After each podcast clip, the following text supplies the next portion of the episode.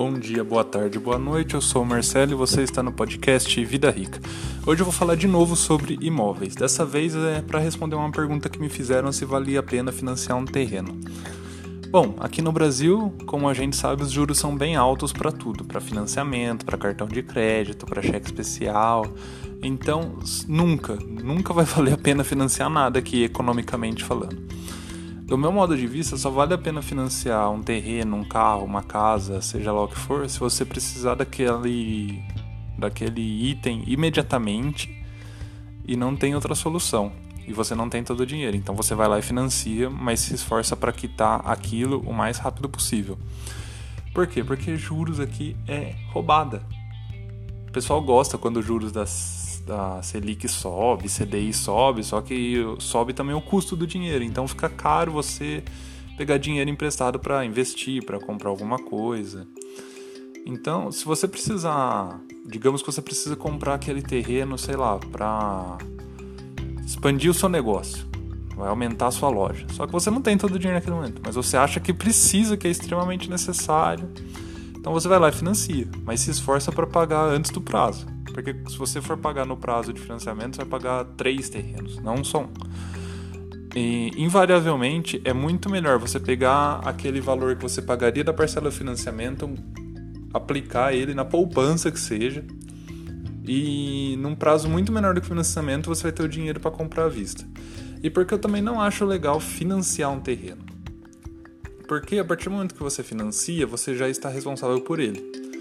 E se você está financiando, é bem provável que você não tenha o dinheiro para construir. Logo, você vai estar tá pagando, além da parcela do terreno, você também vai estar tá pagando as despesas do terreno. Se é num condomínio, já vai ter IPTU, se é num condomínio fechado, vai ter condomínio. Então, dependendo do lugar, pode ter outras taxas também, como taxa de lixo, taxa de iluminação pública, dependendo da cidade. Enfim. Ah, você vai ter que manter ele sempre limpo, porque os vizinhos vão reclamar se o terreno começar a ter mato lá. Então você vai ter que invariavelmente ir lá de vez em quando para limpar o terreno ou pedir ou para pagar para alguém fazer isso. Então, e depois você ainda vai ter que arrumar um jeito de arrumar um dinheiro para construir. Então, não compensa. Se você tiver que financiar alguma coisa, financie a construção, porque pelo menos você consegue usar a obra, a, a casa, né, o prédio, enquanto ainda está pagando financiamento. Agora o terreno não tem como usar, você está só botando dinheiro lá. Se for para botar o dinheiro todo mês em algum lugar sem usar, bota dinheiro na poupança, no investimento, na LCI, LCA, no Tesouro Direto.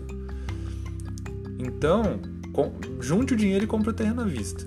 Se, for, se precisar financiar alguma coisa, financia a casa. Porque a casa, sim, você pode usar ela enquanto você está pagando ainda.